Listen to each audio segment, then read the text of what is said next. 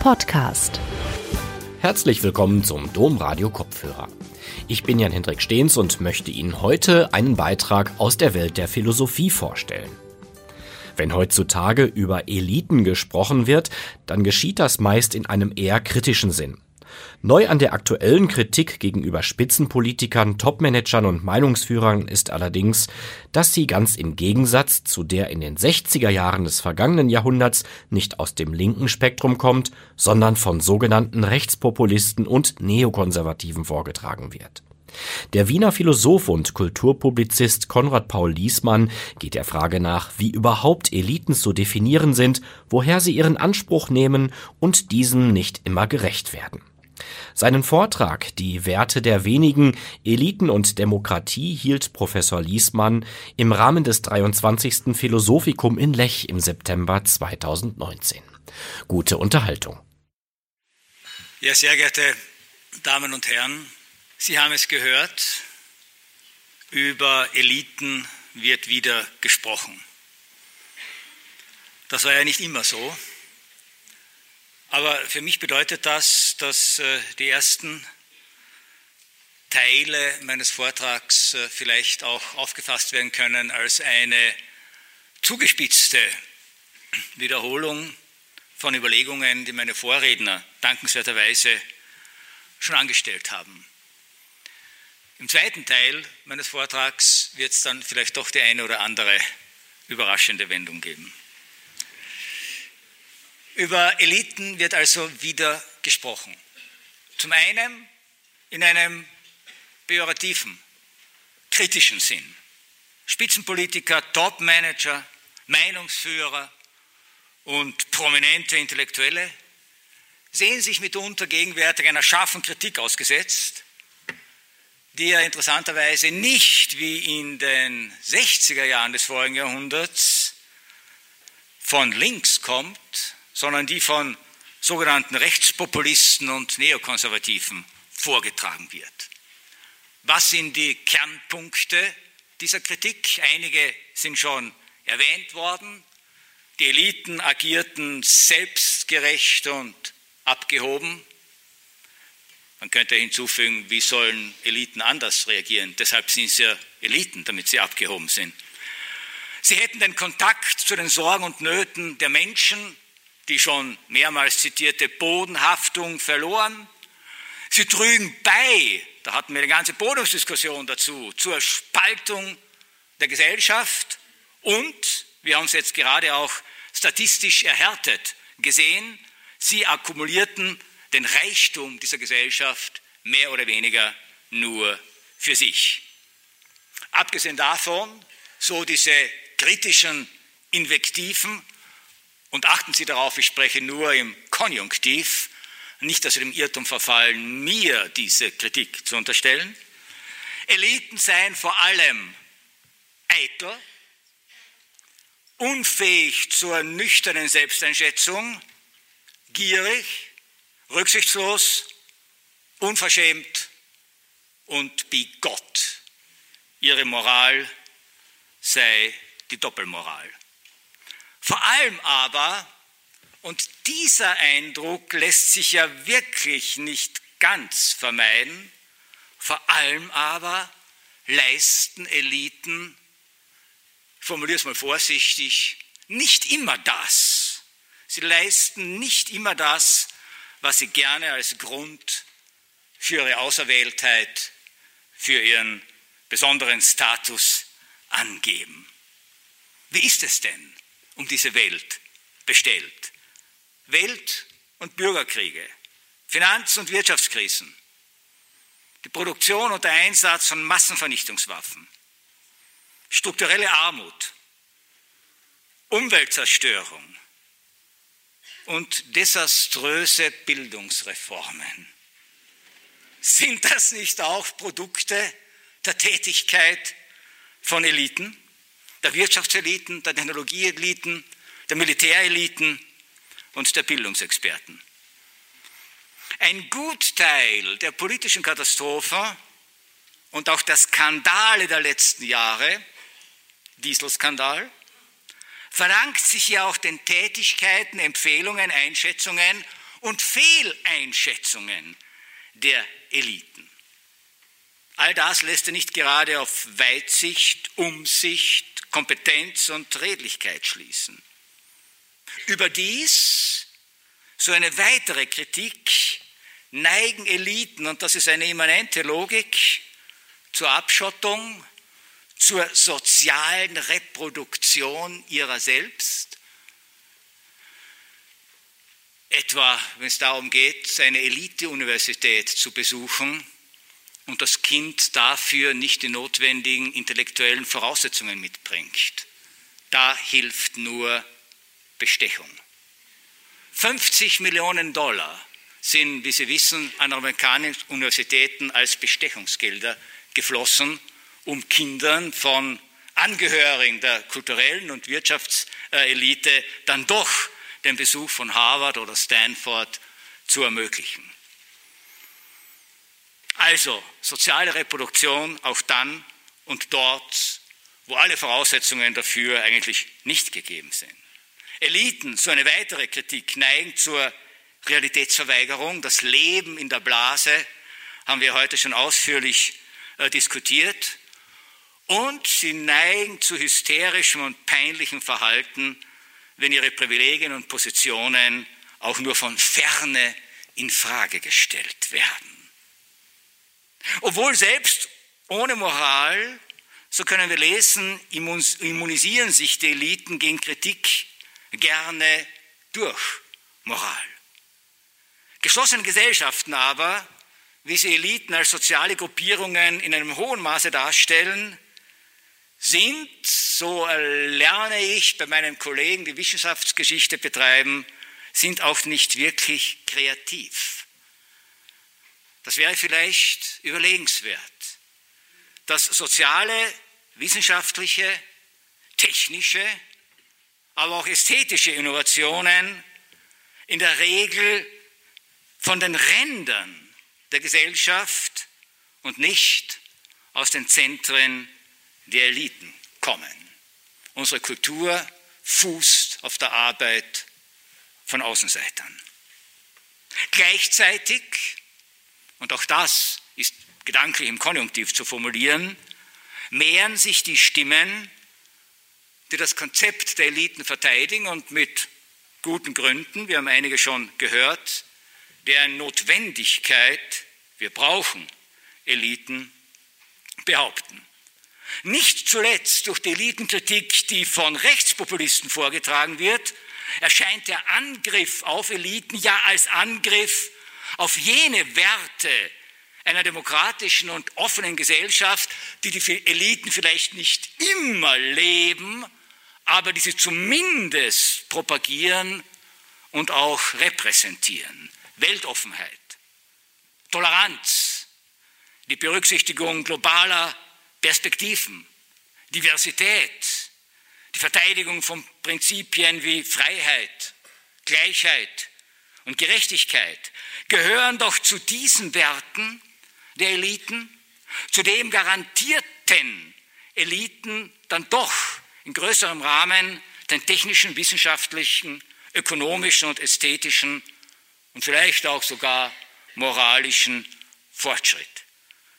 Zumindest, so diese Verteidigung und Apologie der Eliten, stellten die Eliten ein Bollwerk gegen die populistische Versuchung und die Aushöhlung der Demokratie dar, gegen illiberale Tendenzen, gegen Fake News, gegen Verschwörungstheorien, gegen politische Lügen.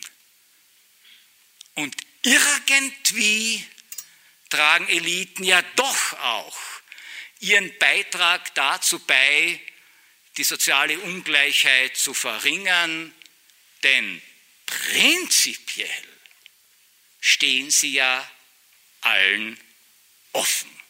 Prima vista wird ja niemand daran gehindert, einen Aufstieg, so wie der gestiefelte Kater und sein Herr in die Eliten zu versuchen. Wer aber sind diese Eliten überhaupt?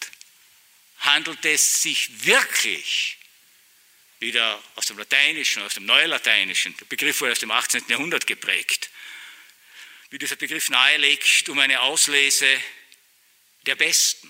Wie bilden sich Eliten heraus und wer gehört dann entscheidend und letztendlich wirklich dazu? Wie leben sie eigentlich? Das ist erst in jüngster Zeit Gegenstand soziologischer Untersuchungen geworden. Denn aufgrund dieser Abgeschottetheit wissen wir ja gar nicht, was sich hinter den Mauern, die die Villenbezirke umgeben, tatsächlich abspielt. Wie denken Sie wirklich? Das heißt, wie wird kommuniziert auf Ihren Partys und in Ihren Blasen? An welchen Werten orientieren Sie sich? Und inwiefern stellen diese Werte nach wie vor ein Distinktionsmerkmal, ein Unterscheidungsmerkmal dar, das die wenigen von den vielen sichtbar unterscheiden und trennen soll. Und das Hauptproblem, das damit vielleicht zusammenhängt, widerspricht die Vorstellung politischer, aber auch kultureller oder sozialer Eliten nicht überhaupt dem Konzept der Demokratie. Dieses Konzept hat ja die Idee der Gleichheit, der sozialen Mobilität und das Prinzip der Machtteilung und des Machtwechsels in seinem Zentrum. Und es gehört ja zumindest zu unserem, unseren Vorstellungen einer entwickelten Demokratie, dass es sich nicht nur um ein formales Verfahren zur politischen Entscheidungsfindung, Entscheidungsfindung handelt, sondern dass die Gesellschaft insgesamt oder die unterschiedlichen Bereiche der Gesellschaft demokratisiert werden sollen. Das meint ja dieser berühmte Satz von Willy Brandt, mehr Demokratie wagen. Meine Damen und Herren, wir sprachen gestern schon über die antiken Griechen, die vor Troja lagen. Und für Gesellschaften dieser Art, für hierarchisch und ständisch gegliederte Gesellschaften, stellen Eliten kein Problem dar. Sie machen deren Raison d'être aus. Es ist das Kernstück einer hierarchischen Gesellschaft, dass wenige oben und viele unten sind. Dass es eine schmale, herrschende Oberschicht, Oberschicht gibt, die nicht nur die Politik bestimmt, die über die Produktionsmittel verfügt, sondern die auch die verbindlichen Muster der Weltdeutung festlegt, erscheint in solchen Gesellschaften als eine Selbstverständlichkeit die Reproduktion und Zugehörigkeit zu den Eliten erfolgt in diesen Gesellschaften nach festen Regeln. Meistens entscheidet schon die Geburt darüber, etwa bei der europäischen Aristokratie. Und dort, wo dies nicht möglich ist, etwa bei einer zölibatär lebenden Priesterkaste, die sich ja schwer über Geburt reproduzieren kann. Sie kann es schon, aber das wäre dann illegal. Dort gibt es fein abgestimmte Verfahren der Rekrutierung der zukünftigen Eliten. In der Selbstwahrnehmung verstehen sich diese Eliten in hierarchisch gegliederten Gesellschaften entweder tatsächlich als die Besten im Sinne der Fähigkeit, der Tüchtigkeit, der Integrität, der Kraft, Aristoi, das griechische Aristoi, das waren die Besten. Oder sie verstehen sich als die Erwählten, haben wir gestern schon darüber gesprochen, und von einer höheren Instanz Berufenen.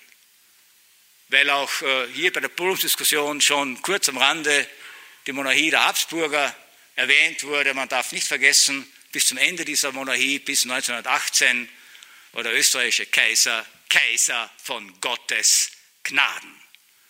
Also eine höhere Form der Erwähltheit, der Berufenheit als durch Gott gibt es nicht. Wenn Gott versagt, kann man an dessen Stelle immer noch die innere Berufenheit, die innere Stimme ins Felde führen, die einem dazu berufen hat, etwas Besonderes zu sein oder zu tun. Zum Problem werden Eliten also überhaupt erst in einer Gesellschaft, und das scheint jetzt paradox zu sein, jetzt wird es vielleicht überraschend, zum Problem werden Eliten erst in einer Gesellschaft, deren Eliten die Gleichheit der Menschen verkündigen. Das ist schon eine Leistung äh, und die verdanken wir den intellektuellen Eliten des 18. Jahrhunderts in Europa und Amerika. Damit sind tatsächlich, sobald dieser Gedanke, dass der Mensch an Rechten gleich geboren wird, damit sind alle Vorrechte der Geburt ebenso gekappt wie transzendenzbedingte Berufungsverfahren. Gott spielt hier keine Rolle mehr. Allerdings, und das ist bis heute ein nagendes Problem, die Proklamation der Gleichheit der Menschen hat ja die individuellen Unterschiede zwischen den Menschen und die sozialen Unterschiede zwischen Gruppen, Klassen und Schichten nicht beseitigen können. Unter dem Titel Identitätspolitik, das er heute schon erwähnt, der heute schon erwähnt wurde, äh, kehren ja gerade diese Unterschiede unter verschiedenen Gesichtspunkten ganz, ganz, ganz stark wieder. Aber unter dem Prinzip der Gleichheit der Menschen müssen nun Machtansprüche, Verfügungsgewalten und Privilegien anders argumentiert und durchgesetzt werden. Der Hinweis, dass der Vater ein Graf war, genügt nicht mehr.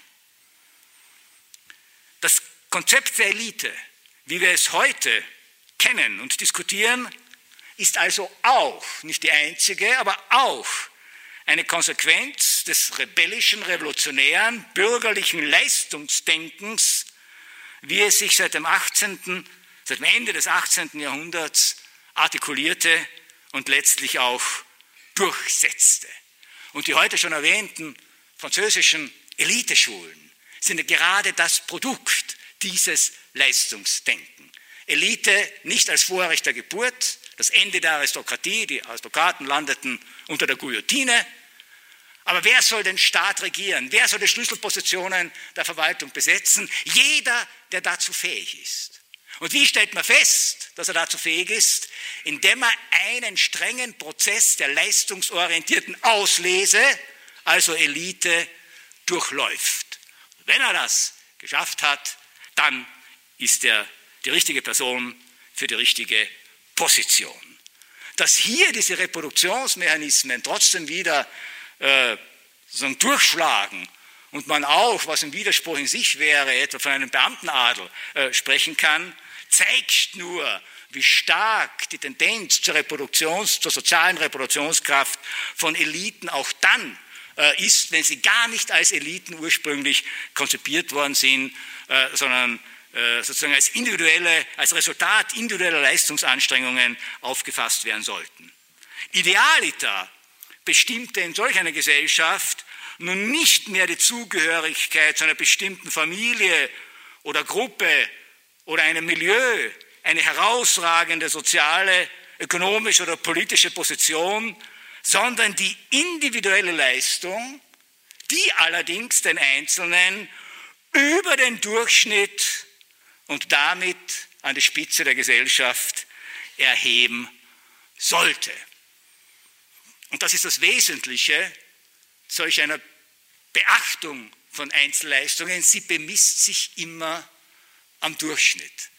Deshalb ist die menschenfreundliche Betrachtung, dass es den Durchschnitt gar nicht gibt und eigentlich ohnehin jeder schon einfach weil er hier ist und Begabungen hat, zur Elite gehört, soziologisch gesehen und auch politisch gesehen leider ein Irrtum. Aber immerhin mit diesem Konzept, das die Leistung des Einzelnen, seine soziale Position ermöglichen und markieren sollte, war die Idee der Meritokratie geboren. Es sollen die Leistungsfähigen herrschen. Nicht ein Geburtsadel, sondern ein immer wieder zu erneuernder, wenn man das mal so salopp sagen will, Leistungsadel. Aber, meine Damen und Herren, für eine Demokratie liegt genau darin das Problem. Und jetzt wird es vielleicht wirklich überraschend.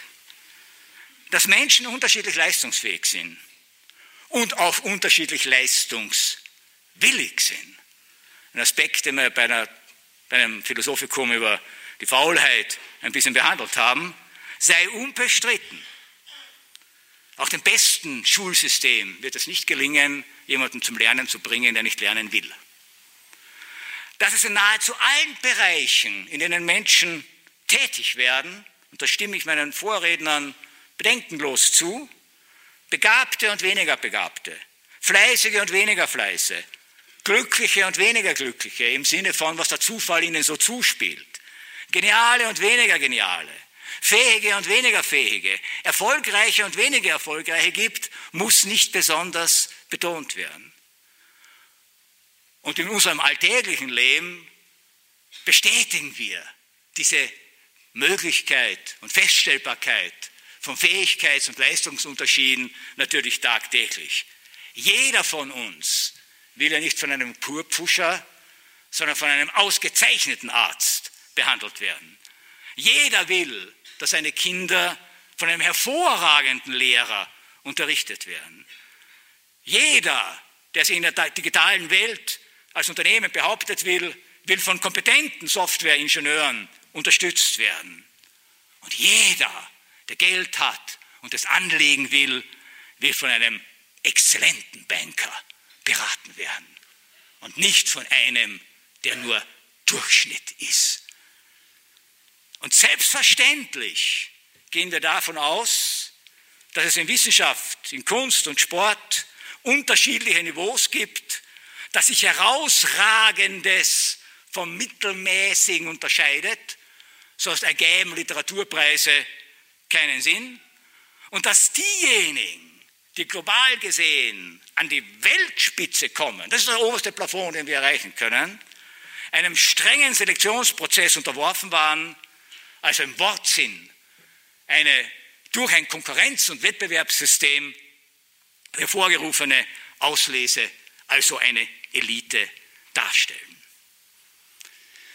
Wir könnten das Problem des Spannungsfeldes von Elite und Demokratie entschärfen, wie es auch heute schon vorgeschlagen wurde, wenn wir nur in diesem Sinne von Funktionseliten sprechen, die aus ihren besonderen Begabungen und Talenten, aus ihren Fähigkeiten und aus ihrem Fleiß vielleicht soziale Anerkennung und dem einen oder anderen pekuniären Vorteil lukrieren könnten, aber ansonsten keine weiteren Ansprüche daraus ableiten, ableiten dürften, weder für sich noch für ihre Kinder.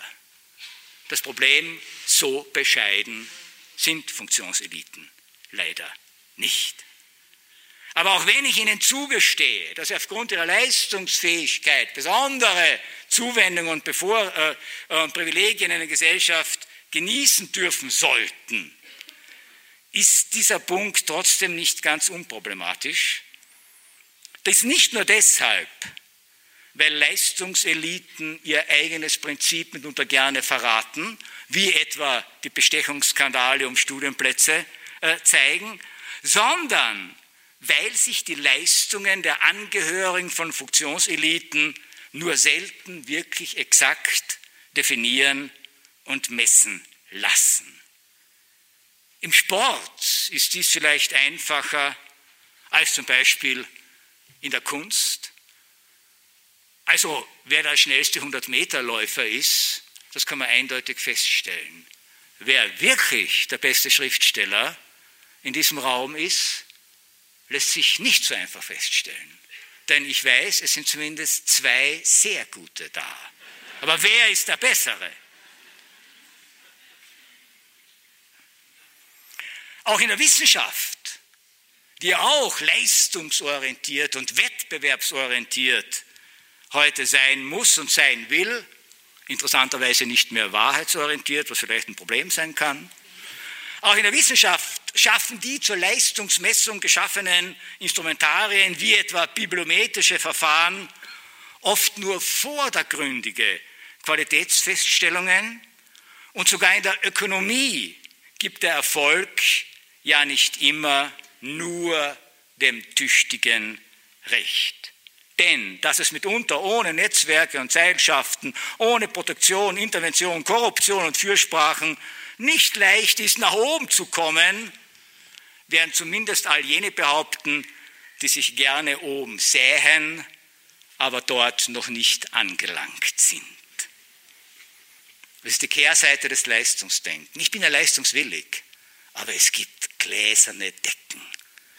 Es gibt Netzwerke, die mich daran hindern, diese gläserne Decke zu durchbrechen. Was folgt aus all dem für die Frage der politischen Teilhabe und Verantwortung im Rahmen eines Gemeinwesens im Geiste einer Demokratie? Ich bin geneigt zu sagen, aus den Leistungen von Leistungseliten erfolgt für eine Demokratie gar nichts. Auch wenn die Mitglieder solcher Funktionseliten, hervorragende Künstler, exzellente Wissenschaftler, innovative Ingenieure, großartige Manager, auch wenn die Mitglieder solcher Funktionseliten ihre herausragende Position zu Recht einnehmen, folgt daraus nämlich nicht zwingend ein Anspruch auf besondere politische oder gesellschaftliche Einflussnahme, sondern nur der Anspruch, in ihrem Bereich, in ihrem Metier die Besten zu sein. Das soll man honorieren, das soll man danken. Aber erfolgt daraus der Anspruch, das Politische gesehen stärker dominieren zu können als andere?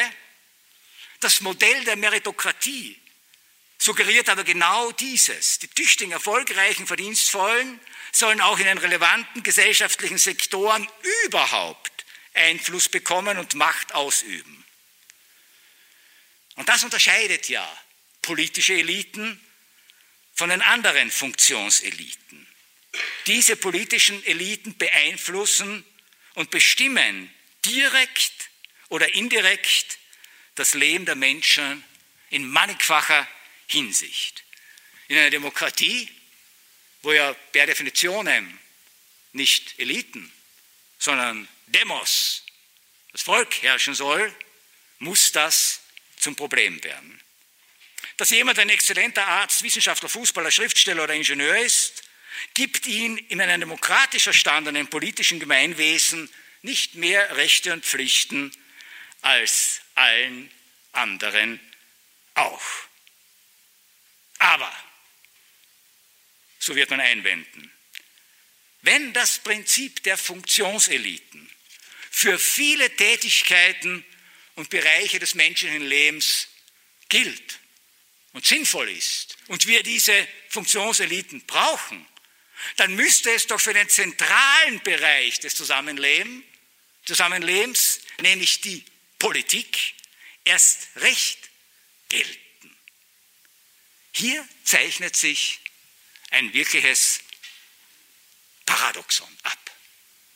Und Sie wissen, der Theologe und Philosoph Sören Kierkegaard hat das Paradoxon so definiert, dass es dem Verstand ein Ärgernis ist, weil es nicht auflösbar ist. Demokratie bedeutet nämlich, und das ist wirklich hart zu akzeptieren, wir müssen es aber akzeptieren, Demokratie bedeutet genau diese Teilhabe und Verantwortung am Gemeinwesen nicht von individuell zu erbringenden Leistungen, Eigenschaften oder Fähigkeiten abhängig zu machen, sondern allein von der Zugehörigkeit zu einer politischen Gemeinschaft. Das heißt, dass wir uns als Bürger einer Gemeinschaft verstehen.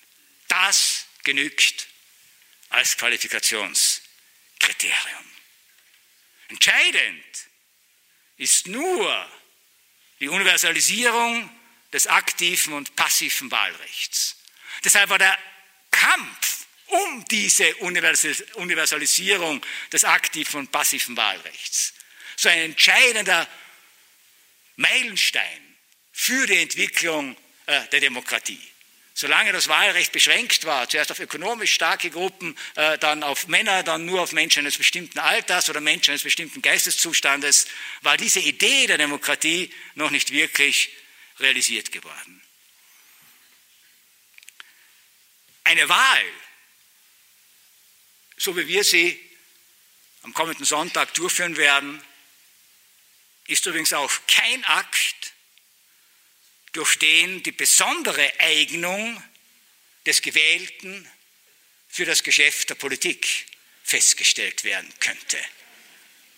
Wir wählen, und da widerspreche ich ein bisschen meinen Vorrednern, wir sind als Wähler nicht diese Selektionshürde, durch die Politiker durch müssen. Und wenn sie es geschafft haben, dann ist damit dokumentiert, dass sie zu den politischen Eliten, zu den Besten gehören. Ganz im Gegenteil. Zu den immer wieder beobachtbaren Reaktionen von Angehörigen der Funktionseliten und bei den kommentierenden Fernsehrunden am Sonntag nach 17 Uhr werden Sie das verfolgen können und werden an meine Worte denken. Zu den immer wieder beobachtbaren Reaktionen von Funktionseliten angesichts von unerwünschten Wahlergebnissen, die gibt es natürlich, gehört regelmäßig, gehört regelmäßig das Erstaunen darüber, welche Mischungen aus Unfähigkeit, Unkenntnis und Korrumpierbarkeit die Demokratie imstande ist, an die Spitze des Staates zu spülen. Schon die Theoretiker der Demokratie des 18. und 19. Jahrhunderts haben mit diesem Problem sich herumgeschlagen.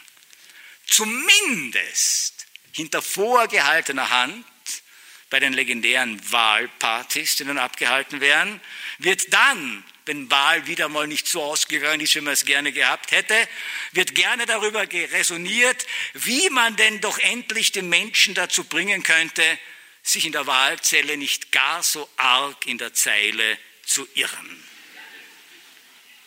Tatsächlich, Irrtum. Ich habe mehrmals gelesen, nach dem Brexit, die Menschen in England, Großbritannien haben falsch gewählt. Sie haben sich geirrt. Man hätte sie eigentlich von diesem, vor diesem Irrtum bewahren müssen.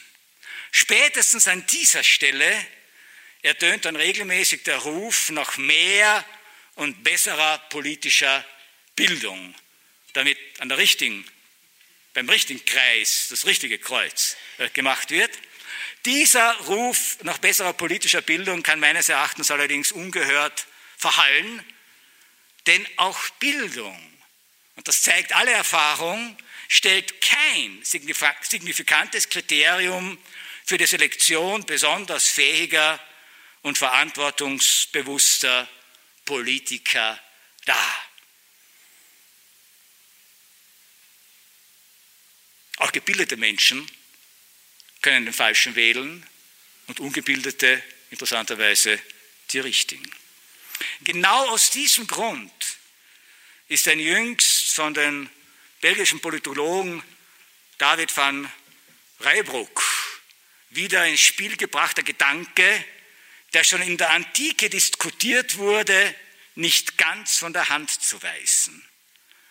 Dass man die entscheidenden politischen Funktionen nicht aufgrund von Wahlergebnissen besetzen soll, sondern einem Losentscheid überlassen soll. Sie lachen. Aber das gehört ja auch zum substanziellen Kern demokratischen, eines demokratischen Bewusstseins, dass nämlich jeder Bürger weil es eben keine Kriterien dafür gibt, wann jemand wirklich ein guter oder ein schlechter Politiker ist, dass jeder Bürger für solch ein zeitlich begrenztes politisches Amt, und der Demokratie sind diese Ämter alle zeitlich begrenzt, Lech stellt hier eine Ausnahme dar, dass jeder Bürger für solch ein zeitlich begrenztes politisches Amt gleichermaßen qualifiziert ist. Das einfache Konzept von Funktionseliten scheitert also auf jeden Fall an dem komplexen Zusammenspiel von unterschiedlichen Faktoren, die ein politisches Geschehen aufmachen, ausmachen. Denn das Feld der Politik ist nicht so organisiert wie Wissenschaft, wie Kunst, wie Technik, wie Wirtschaft. Deswegen ist es auch vollkommen unsinnig zu sagen, ich muss äh, den Staat so führen wie ein Unternehmen oder ich muss Politik so betreiben, wie ich einen Roman schreibe. Die Reduktion auf eine möglichst exakt messbare Leistungskomponente führt im Bereich des politischen unter demokratischen Gesichtspunkten wohlgemerkt äh, nicht weiter. Natürlich könnte man sagen, und wir neigen ja auch dazu, und sind aber dann gleichzeitig sehr inkonsequent darin, natürlich könnte man sagen, der Maßstab für politische Exzellenz, also dafür, dass jemand zur politischen Elite gehört, in einer Demokratie, der Maßstab dafür stellt die Fähigkeit dar, Wählerstimmen zu akkumulieren. Das machen unsere Politiker die letzten drei Wochen und noch die kommenden drei Tage. Wählerstimmen zu akkumulieren. Gerade in dieser Fähigkeit aber wird ein besorgter Beobachter das Verhängnis, dem sie den Namen Populismus gegeben haben. Denn Populismus bedeutet, dass jemand imstande ist, Wählerstimmen zu lukrieren, der gar nicht lukrieren dürfte.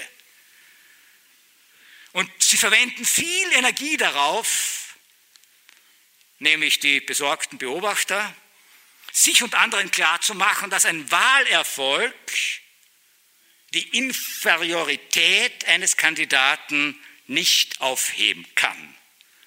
Wäre es anders, hätten ja viele Donald Trump nach seinem Wahlsieg zu jenem politischen Genie erklären müssen, für das er sich selbst hält. Denn immerhin hat er es verstanden, aus einer nahezu aussichtslosen Position in den Vorwahlkämpfen die Wahl zu gewinnen. Und wenn man sagt, solch ein Erfolg bei den Wählern ist der Maßstab dafür, ob jemand politisch exzellent ist, dann müsste man das auch hier zugestehen. Tun wir nicht. Tun wir zu Recht nicht, weil eben der Wahlerfolg kein Maßstab für politische Exzellenz sein muss. Begegnet werden kann dem nur durch eine komplexe Strategie, sich politischen Einfluss und damit verbundene Rechte und Vorrechte auch abseits von Wahlergebnissen zu sichern. Damit aber folgen die Eliten einer Logik, die der einer Demokratie widerspricht. Das ist genau die Logik, die sollen wählen, was sie wollen, wir machen ohnehin, was wir wollen. Auf den Begriff einer leistungsorientierten Exzellenz folgt zumindest, dass die damit verbundenen Tätigkeiten über längere Zeiträume ausgeübt werden können. Für demokratisch organisierte Politik gilt aber das Prinzip des geregelten Machtwechsels.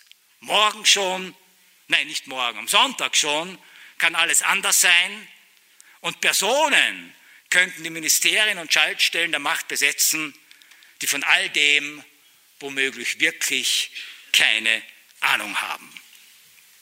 Es wäre gar keine neue Erfahrung, wie Sie wissen. Die Versuchung, diese Logik der Demokratie, und ich halte diese Entwicklungsmöglichkeiten für unvermeidlich in einer Demokratie, die Versuchung, diese Logik der Demokratie zu durchkreuzen, liegt nahe. Und vor allem in Krisenzeiten wächst bei manchen, nein, natürlich nicht die Sehnsucht nach dem starken Mann, davor sind wir gefeit, sondern die Sehnsucht nach der Expertenregierung. Politik ohne Politik, sozusagen. Dahinter verbirgt sich eine Haltung, die in der demokratisch veranstalteten Politik, wo viel zu viele Menschen mitreden können, weil sie wählen dürfen, letztlich ein schmutziges Geschäft sieht, das jene Lösungen sabotiert, die für die Experten völlig klar sind. Sie können das ganz klar beobachten, auch jenseits der religiösen Konnotationen, äh, die heute schon thematisiert worden sind, ganz klar in der Debatte äh, um äh, den, den, Klimawandel und den Kampf dagegen beobachten. Die Experten wissen, was zu tun ist. Die Wissenschaftler schließen sich zusammen. Scientists for Future Sie haben genaue Vorstellungen, Sie kennen das alles. Nur die Politik hinkt hinterher. Äh, die müssen Rücksicht nehmen. Die sind zögerlich, zaghaft, haben verschiedene Klientels ähm, äh, zu bedienen. Und das Volk ist ohnehin den Manipulatoren äh, ausgesetzt. Und die Demokratie braucht lange Zeit. Demokratische Prozesse äh, brauchen lange Zeit. Und da wäre es doch viel, viel besser, Experten einmal eingesetzt, würden dann ein für alle Mal rasch entscheiden. Man kann dieses Modell vertreten. Man muss allerdings sich klar sein, mit der Demokratie hat es dann nichts mehr zu tun. Zwischen den Experteneliten auf der einen Seite und der Politik auf der anderen Seite herrscht deshalb in jeder halbwegs funktionierenden Demokratie eine mehr oder weniger fruchtbare Spannung. Natürlich können wir heute keine Politik mehr unter Missachtung der Experten und der Wissenschaft machen, aber umgekehrt ist äh, Politik dann doch meines Erachtens noch etwas anderes als nur die technische Umsetzung von Expertenvorschlägen. Eine besondere Point dieser Geschichte, die die Sache gerade nicht einfacher macht, besteht ja genau darin, wie ich einleitend schon sagte, dass die Idee der Gleichheit, die im Grunde jedem Bürger dasselbe Mitspracherecht geben muss, dass diese Idee der Gleichheit nicht zuletzt von den Eliten selbst äh, propagiert wird, die damit aber jene politische Sonderrolle, die sie gerne spielen möchten oder glauben spielen zu müssen, gleichzeitig sabotieren. Damit wären wir bei den Werten. Gleichheit ist ja ein Wert. Damit wären, wären wir bei den Werten, die uns vor ein ähnliches Paradoxon also für ein ähnliches Ärgernis stellen. In klassischen Konzepten der Ungleichheit der Menschen, die es bis ins 19. Jahrhundert stark gegeben hat. Wie sie unter den Philosophen der Moderne vielleicht am vehementesten Friedrich Nietzsche propagierte, unterscheiden sich die Eliten gerade durch ihre Werte von den übrigen. Nicht nur durch ökonomische, technologische oder kulturelle Vorteile, sondern durch ihre Werte. Man könnte, wenn man Nietzsche scharf und eng interpretiert, sogar sagen, die Idee des Wertes selbst ist ein Elitenprojekt. Das Volk hat keine Werte. Das Volk hat vielleicht Traditionen, Sitten, wenn es religiös organisiert ist, Gebote oder Verbote. Wenn es gebildet ist, kennt es den kategorischen Imperativ, der ein für alle Mal gilt, nach Kant nicht nur für uns Menschen, sondern für jedes intelligente Wesen, wo immer es sich befinden mag. Übrigens auch ein Kriterium dafür, wann wären Algorithmen wirklich intelligent, wenn sie einen kategorischen Imperativ entdecken. Vorher fühlt sie gar nichts ab, sie können unbesorgt sein. Aber alle diese Dinge sind keine Werte, sondern Werte, wie der Begriff ja sagt, resultiert aus der Bewertung eines Gegenstandes, eines Sachverhalts. Werte drücken Vorlieben aus, drücken Präferenzen aus. Der Begriff des Wertes stammt deshalb auch nicht aus der Philosophie oder aus der Religion, sondern es kommt aus der Ökonomie. Dort drückt der Wert das aus, was ich bereit bin, für ein Gut oder für eine Dienstleistung zu zahlen. Und Nietzsche hat die Entdeckung gemacht, dass es Menschen gibt, die stark genug waren, diese traditionellen Gebote, Imperative, Verbote, Tugenden, Glaubenssätze zu ersetzen durch Werte. Erst seit dem späten 19. Jahrhundert haben wir Werte. Die Menschen vorher hatten keine Werte, sie haben trotzdem gelebt. Wie, bleiben wir mal dahingestellt. Wir haben jetzt Werte. Was ist der Vorteil von Werten?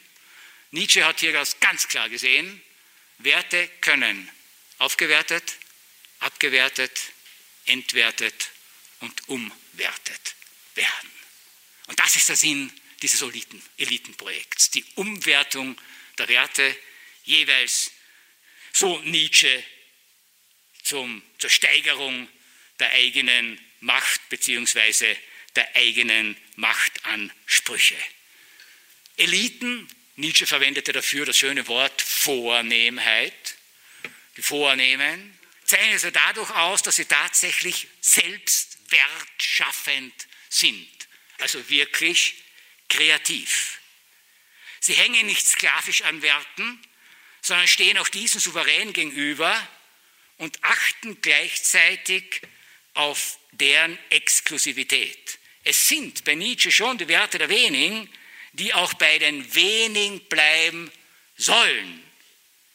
Werte, diese großen und großzügigen Werte der Vornehmen, so Nietzsche, sind nicht gedacht für Sklavenseelen, Emporkömmlinge und Krämer.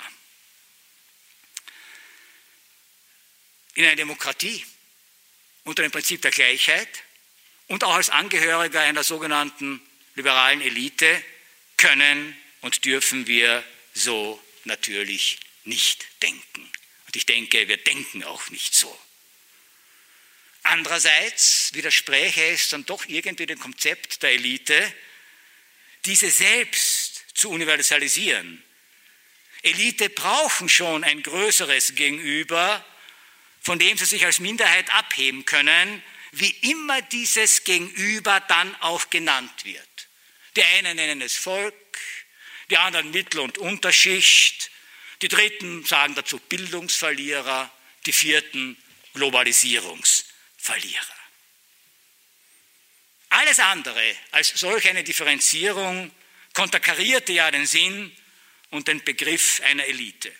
Eine Auslese, die dazu führte, dass alle auserlesen sind, ist keine Auslese. Elite als soziale, als soziale Kategorie, und das ist das Prekäre an diesem Konzept, ist prinzipiell nicht demokratisierbar. Eine politische Forderung, nach der alle zur Elite gehören sollten, wäre unsinnig. Das Einzige, was man machen kann,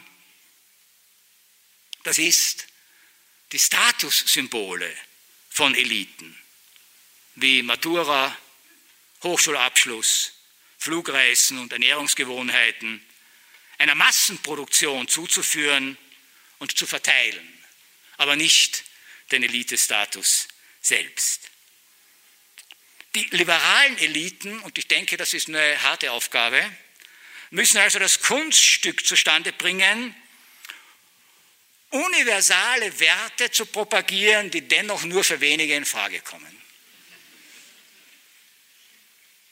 Wie macht man das? Dieses Kunststück kann auf unterschiedliche Weise vorgeführt werden.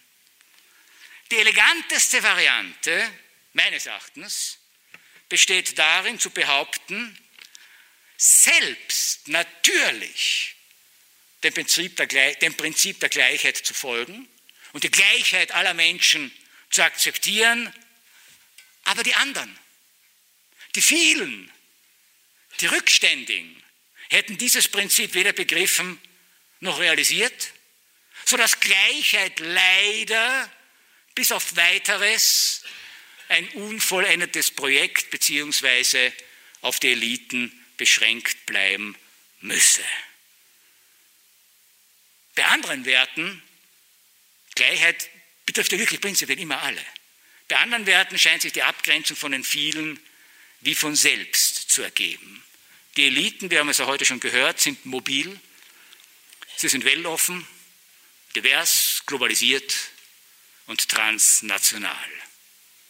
Das sind die gültigen Werte. Im Umkehrschluss wären die aktuellen Unwerte Immobilität, Provinzialität, homogenitätsfixiert, lokal gebunden und nationalistisch den anderen zuerkannt, manchmal von diesen auch mit hämischer Geste trotzig in Anspruch genommen. Ja, wir sind provinziell. Irren können sich übrigens beide.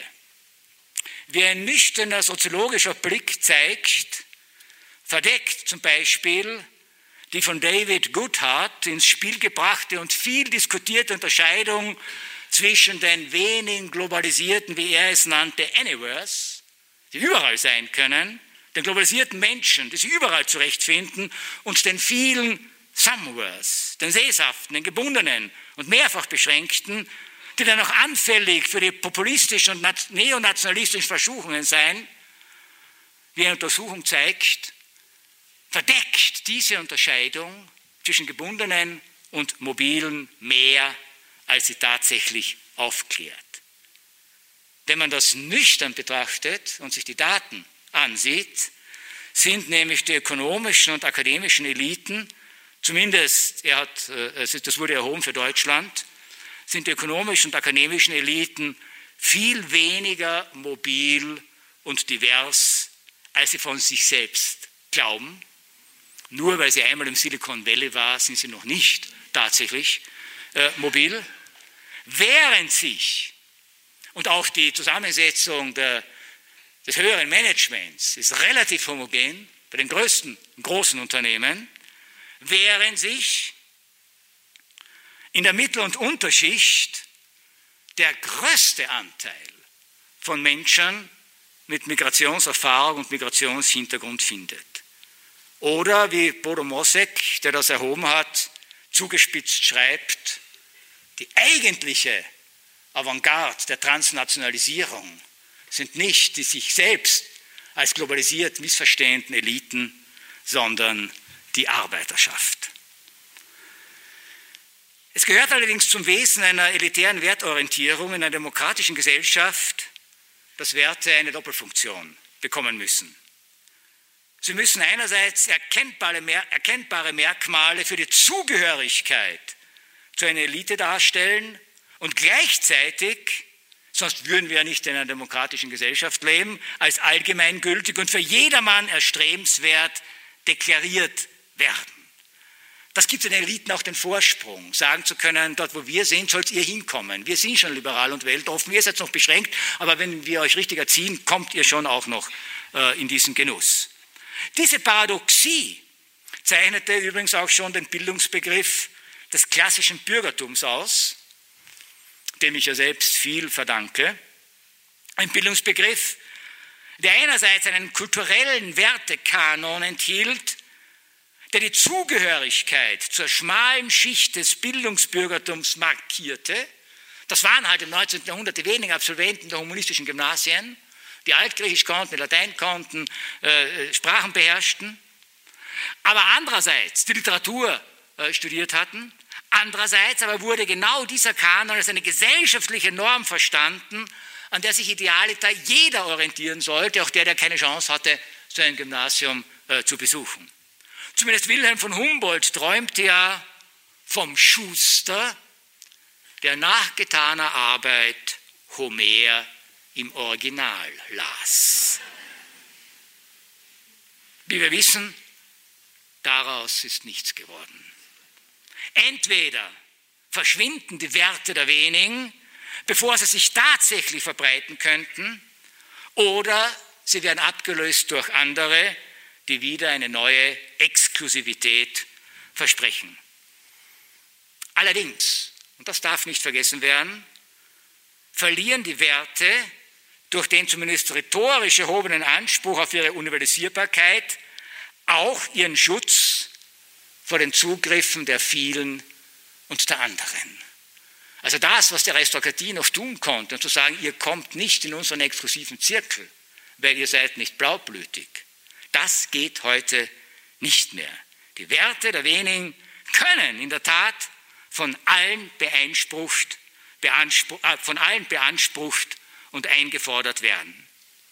In vielen Belangen kommt genau deshalb den Eliten vielleicht sogar gegen die eigene Intention doch so etwas wie eine Avantgarde-Funktion zu.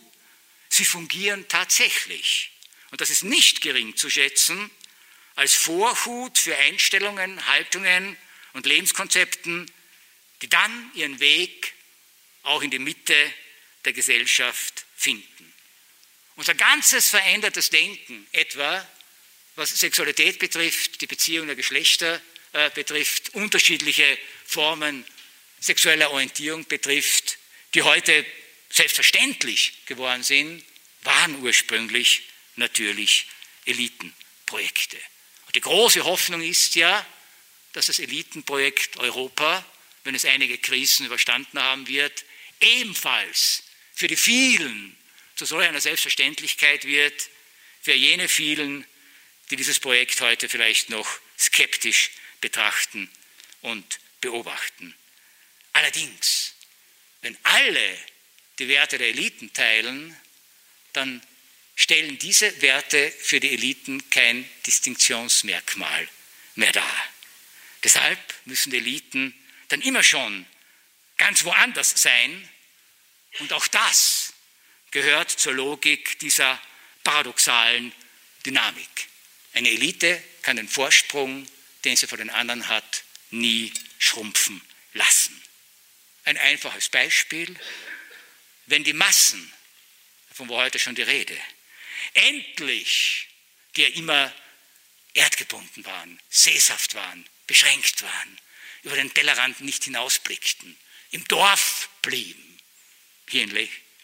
Wenn die Massen endlich Mobilität als Wert erkannt haben und auch überall hinwollen, erklären ihnen die Eliten, dass Fliegen und Autofahren eigentlich ganz, ganz schlimm sei.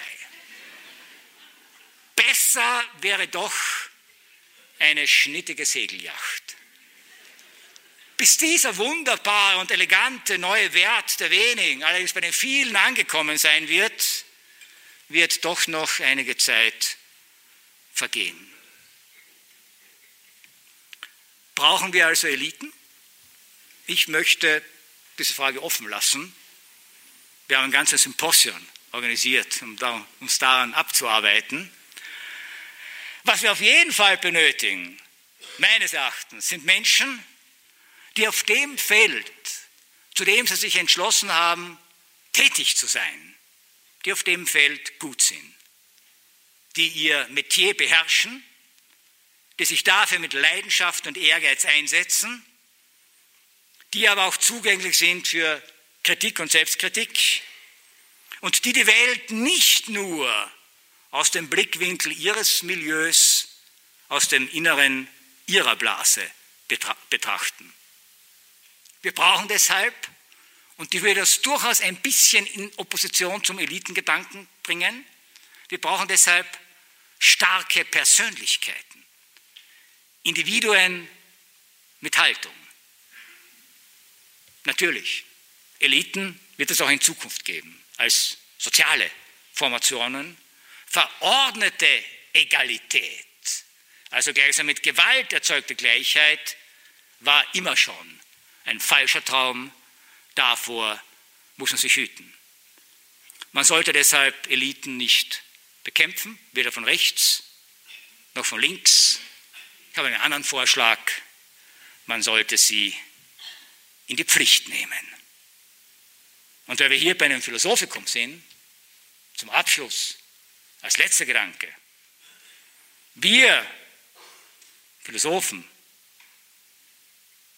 könnten uns vielleicht an dem Kyniker Diogenes ein Beispiel nehmen, der, als sich ein höchst erfolgreiches Mitglied der politischen und militärischen Elite seiner Zeit nämlich König Alexander von Makedonien, später mit dem Beinamen der Große versehen, als sich dieses Mitglied der Elite seiner Zeit vor ihm aufbaute, trocken bemerkte, tritt ein wenig zur Seite, du stehst mir in der Sonne. Ich danke Ihnen.